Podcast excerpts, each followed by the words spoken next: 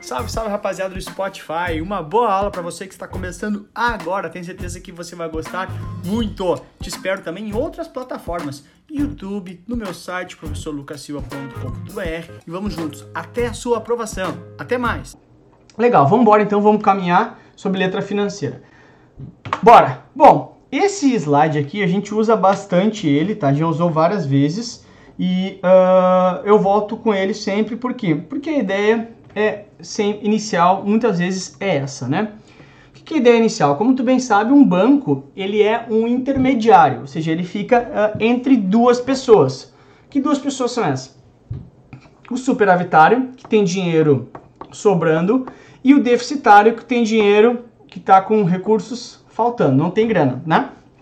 Então, o banco pega dinheiro de quem tem dinheiro sobrando, que é superavitário, e empresta para quem está faltando. Ok. Do ponto de vista do banco, do ponto de vista do banco, ok? Quando esse superavitário coloca dinheiro aqui, do ponto de vista do banco, isso é uma dívida que o banco tem. Então, se o cara vai lá e compra um CDB de um banco, nesse momento o banco deve dinheiro para o cara. Por isso que eu sempre digo, meu, coloca 50 reais no CDB, vai de noite na festa e fala assim, estou emprestando dinheiro pro banco. Começa a valorizar o teu passe, tá? Já esse cara aqui, ok? Este cara aqui, o deficitário, ele é ao contrário, ele deve pro banco. Então, do ponto de vista do banco, isso aqui é um direito que o banco tem. Ok, bacana. Até aqui acho que nada de novo, a gente já falou bastante sobre isso. Mas por que, que eu acho importante tu lembrar? Para tu reforçar isso. E aí, o que, que é a letra financeira? A letra financeira ela é igual a um CDB. Então, a letra financeira, via de regra, ela é igual a um CDB. Ou seja, ela é um título de captação de recursos por parte do banco. Captação, ok? De recursos por parte do banco. Então, o banco emite essa letra financeira ou este CDB, emite, vende para esse cara aqui para o banco captar dinheiro. Porque o banco precisa captar dinheiro desse cara aqui. Esses dois aqui é o que chama de lastro que o banco utiliza para poder emprestar nessa outra ponta aqui. Sem lastro, o banco não empresta. Então o banco precisa captar o superavitário, utilizar como, aquilo como lastro, como garantia para poder emprestar. Tá, Lucas, mas putz, por quê? Por que isso? Por que, por que, que existe a letra financeira se já, já existia o CDB? Porque a letra financeira, a letra financeira, ela tem um prazo mínimo e não um prazo mínimo de dois anos. Ou seja, quando esse cara aqui compra uma letra financeira, ele garante para o banco que esse dinheiro vai ficar aqui dentro por no mínimo dois anos. Então o banco tem a tranquilidade de emprestar esse dinheiro aqui na ponta por mais tempo. Conseguiu entender a ideia? Porque o CDB, o CDB, ele tu pode resgatar a qualquer momento, via de regra, né? Ele tem uma liquidez diária. A letra financeira não tem liquidez diária, só resgata no vencimento dela. E esse vencimento é de pelo menos dois anos. Então, na prática, a letra financeira que foi criada em 2010, ela veio com a ideia de alongar o prazo de dívida do banco. Que vamos lembrar, olha como as coisas estão se conectando. Isso aqui é dívida que o banco tem com este cara aqui. Então, na prática, ele alonga o perfil de dívida dos bancos. Isso faz muito bem, porque ao alongar o perfil de dívida, ele alonga também o prazo dos empréstimos. Porque vamos entender uma coisa que é importante, olha só, por exemplo. Se, deixa eu pegar um, um slide branco aqui, tá? Vamos lá.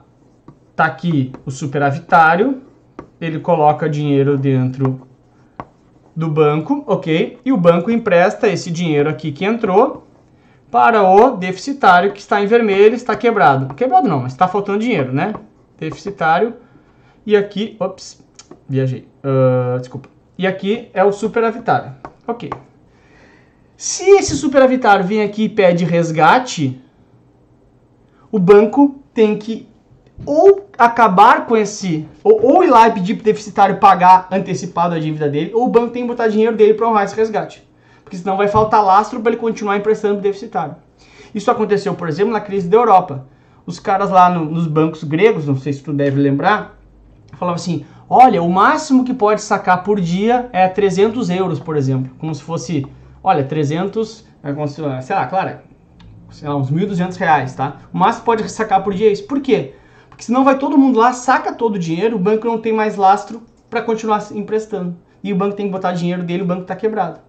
Então ele fala assim, meu, só pode sacar um valor X máximo por dia. Por quê? Porque senão vai faltar lastro para garantia uh, uh, e o banco não consegue emprestar lá na outra ponta. Essa é a ideia básica, ok? Então, o que, que a ideia da letra financeira é? alongar, alongar esse perfil de dívida, porque o banco deve dinheiro para alguém. Ao fazer isso, o banco tem mais tranquilidade para conseguir emprestar lá na outra ponta. Essa é mais ou menos a ideia básica, ok? Então, ao fazer isso, o banco capta e fala assim: pelo menos dois anos eu tenho a tranquilidade que não preciso te devolver. E fica dois anos aquele dinheiro rendendo. Não tem, no, ah, meu, morreu minha mãe, morreu meu pai, não tem, eu tenho preciso de dinheiro. Não tem, letra financeira não tem resgate antecipado. É vedado o resgate antecipado. Ou seja, tu garantiu que ele vai ficar pelo menos dois anos lá dentro. E pro banco fala assim, putz, pra mim é tranquilo. Daqui a dois anos só que eu vou pagar essa dívida.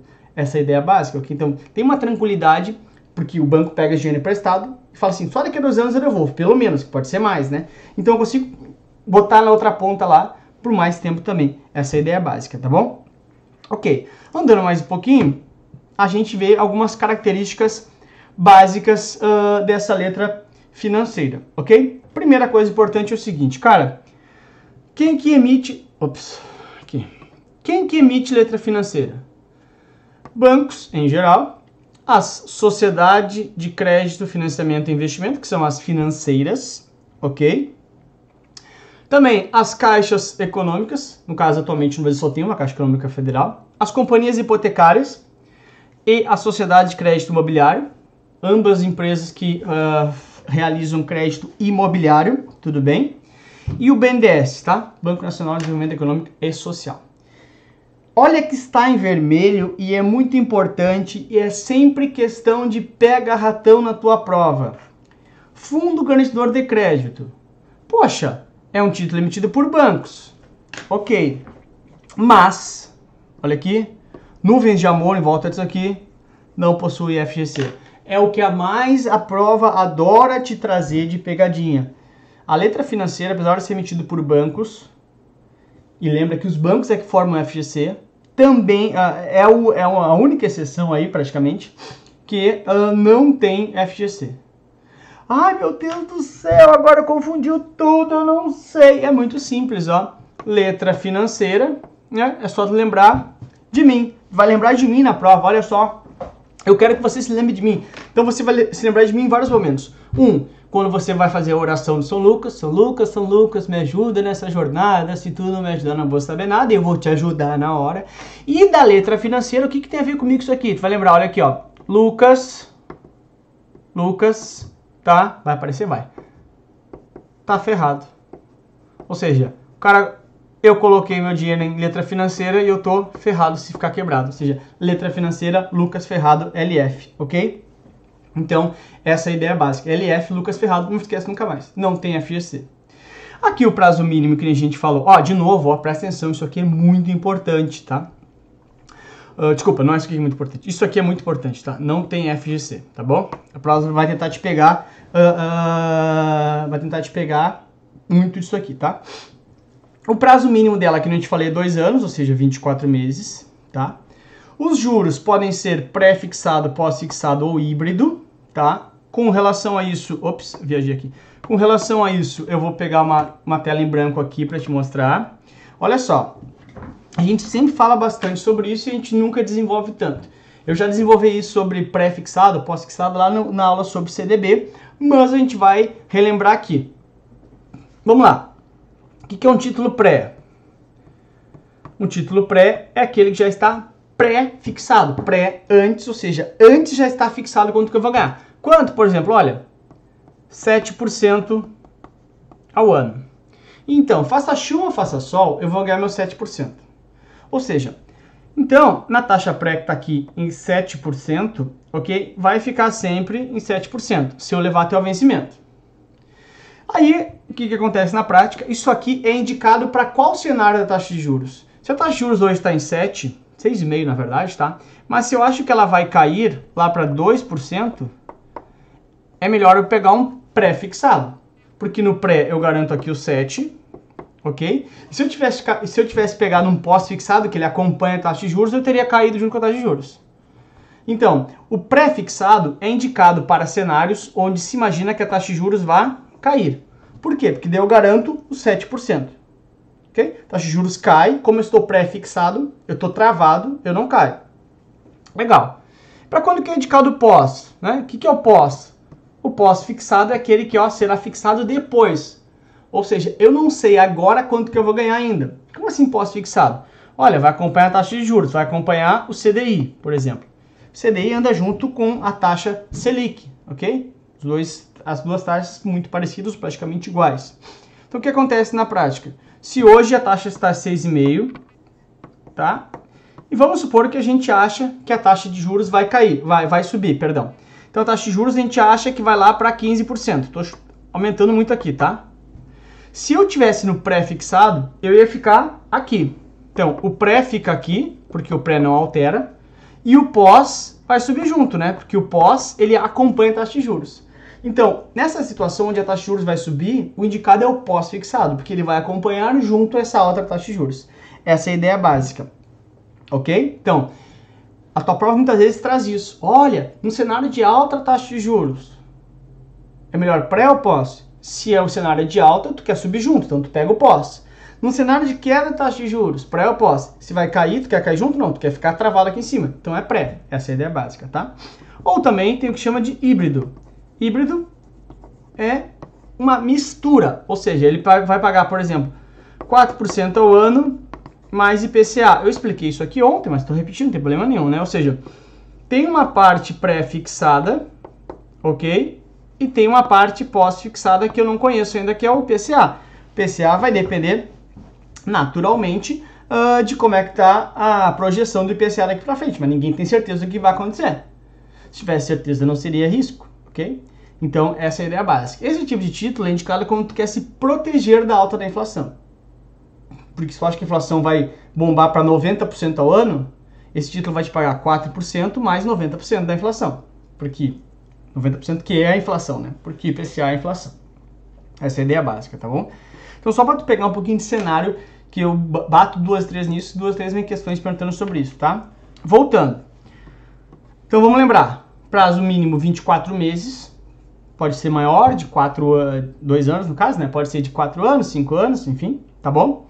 Liquidez antecipada não há, ou seja, se tu comprou para 4 anos, tem que esperar para 4 anos, não tem liquidez antecipada, não tem resgate antecipado, ok? O imposto de renda é 15%, por que 15%? Porque a letra financeira é igual a um CDB. Portanto, deixa eu pegar aqui. Deixa eu pegar aqui, aqui. Portanto, a letra financeira é um título de renda renda fixa. OK. Um título de renda fixa, né? O que, que acontece na prática é o seguinte, meu, o que, que é o imposto de renda aqui? Se eu ficar até, eu vou aparecer no cantinho aqui só para escrever mais perto, tá? até seis meses eu pago 22,5. Eu falei isso na live ontem também, tá? Se eu ficar até um ano, eu pago 20%, ok? Se eu ficar até dois anos, eu pago, ops, eita, 17,5%. Se eu ficar mais que dois anos, eu vou pagar 15%. Como a letra financeira ela tem o prazo mínimo, tem o prazo mínimo de dois anos, ok? Ela não está em nenhuma dessas alíquotas, você vai pegar uma alíquota única de 15%, ok? Então essa é a ideia básica, ok? Ou seja, ele vai pegar lá a, a última alíquota lá de 15%. Tá bom? Essa é a ideia básica, ok? Então a alíquota de, do, de uma letra financeira vai ser sempre 15%. A não ser que, deixa eu só fazer uma observação aqui, a não ser que eu compre uma letra, eu compre uma letra financeira com cupom, ok? Isso aqui eu expliquei lá na, no, na live sobre títulos públicos federais. O que, que é título com cupom? É o seguinte, eu boto um determinado dinheiro aqui, hoje, ok? E lá na frente eu resgato esse dinheiro, daqui a um período ok? Mas eventualmente, semestralmente, ele pode pagar juros aqui. Então, Cupom são juros semestrais, tá? Então ele paga aqui um dinheirinho pequenininho aqui, que são os juros, né? Se ele me pagar cupom semestrais, por exemplo, se ele pagar juros semestrais aqui, isso aqui vai depender do prazo, cada, cada faixa de alíquota, cada, cada valor de pagamento desses juros. Por exemplo, olha, coloquei aqui 500 mil, tá? 500 mil, ok? 500 mil. Resgato lá no final, 500 mil. Por quê? Porque os juros eu resgato semestralmente aqui, né? Então, os juros ele paga semestralmente. Então, no primeiro seis meses vou pagar 22,5, porque é até seis meses, e assim vai, ok? Então, a única a questão diferente que pode ser essa. Se não, é 15%, porque ele é um prazo acima de dois anos, tá? Ok. Aí, olha só. Uh, aplicação mínima, tá? Aplicação mínima. 150 mil se for letra financeira sênior ou 300 mil se for letra, letra financeira subordinada. O que, que é subordinada? Subordinada é o tipo de garantia, como assim subordinada? Presta atenção. Olha só, sempre que tu vê a palavra subordinado, é só tu lembrar do cara que é casado em casa, ele é subordinado, ou seja, ele é o último a mandar. Ele não manda nada em casa. Ele tá ferrado em casa. Ele casou e ele ainda é subordinado. Então, subordinado é o último cara. Então, quando um título é emitido com garantia subordinada, significa dizer o seguinte, meu, vamos lá, tá? O banco aqui Quebrou. Ok? Quebrou. Aí foi ver o banco, vendeu todos os ativos do banco e ele conseguiu levantar isso aqui de dinheiro. Tá? Cinco cifrões. Ok, isso é o que eu tenho dinheiro em caixa, tá? Vendi os ativos lá, vi o que eu tenho, etc e tal. Aí foi ver a dívida do banco, né? A dívida do banco. A dívida do banco. Eu tenho isso aqui, então. São cinco cifrões ali de, de, de receita, né? De caixa eu tenho 2, 3, 4, 5, 6, 7, 8, 9, 10, 11, 12. Nossa, é muita dívida. Entre essas dívidas aqui está a sua letra financeira, né? E vamos lembrar que não tem FGC aqui, né? Então vai para vai pro, a fila de credores lá do banco para receber. Pô, ok. Então olha só, eu não tenho dinheiro para pagar todo mundo que são ah, o dinheiro da minha dívida. O que, que eu faço? Pá, e agora, né? Ó, galera, aí faz na sorte aí, tiro no Uni do não, né? As, alguns títulos têm preferência sobre os outros. Quando um, um, uma letra financeira é emitida com cláusula subordinada, ok? Que nem eu te falei, meu, tá fudido, meu. Que nem o cara casado, tá fudido. Ou seja, subordinado é porque ele está subordinado a pagamento de outras dívidas. Então, quando é subordinado, primeiro se paga todas as outras dívidas, se sobrar dinheiro, paga aquela, aquele título que tem cláusula subordinada. Ok? Ou seja, na prática, se fosse cláusula subordinada, essa letra financeira, você não iria receber, né? Porque esse ia pagar esse, esse ia pagar esse, esse ia pagar esse, esse ia pagar esse, esse ia pagar esse, e você não ia receber se fosse uma letra financeira subordinada, ok? Então, sempre que falar subordinada, é o último a ser pago ele só vai receber antes, a subordinada só recebe antes dos sócios, ok? Porque o sócio só recebe se sobrar dinheiro depois de pagar todo mundo, efetivamente, tá bom? Então, subordinado é que nem o marido em casa, é o último a saber de tudo, não manda porra nenhuma, tá fudido, tá bom? Então, por que que ele, a, a aplicação é maior para o subordinado? Porque aqui no subordinado, como eu, ops, como eu expliquei ali, ele tem mais risco, né? Então, se ele tem mais risco, eu falo assim, bah, aqui para entrar aqui, para correr mais risco, eu vou querer caras que sejam investidores maiores, porque eles teoricamente, teoricamente têm maior conhecimento sobre uh, o mercado, ok? Então essa é a ideia. Então isso aqui não vale só para aqui, só só só para esse tipo de financeira, tá? As debêntures, por exemplo, com cláusula subordinada, é a mesma coisa, é o último a receber, lá só recebe antes dos sócios, né, que são os donos da empresa. Então, é um pouco de tu entender como é que funciona essa história, tá bom? Então, olha só, para tua prova, o que, que é muito importante?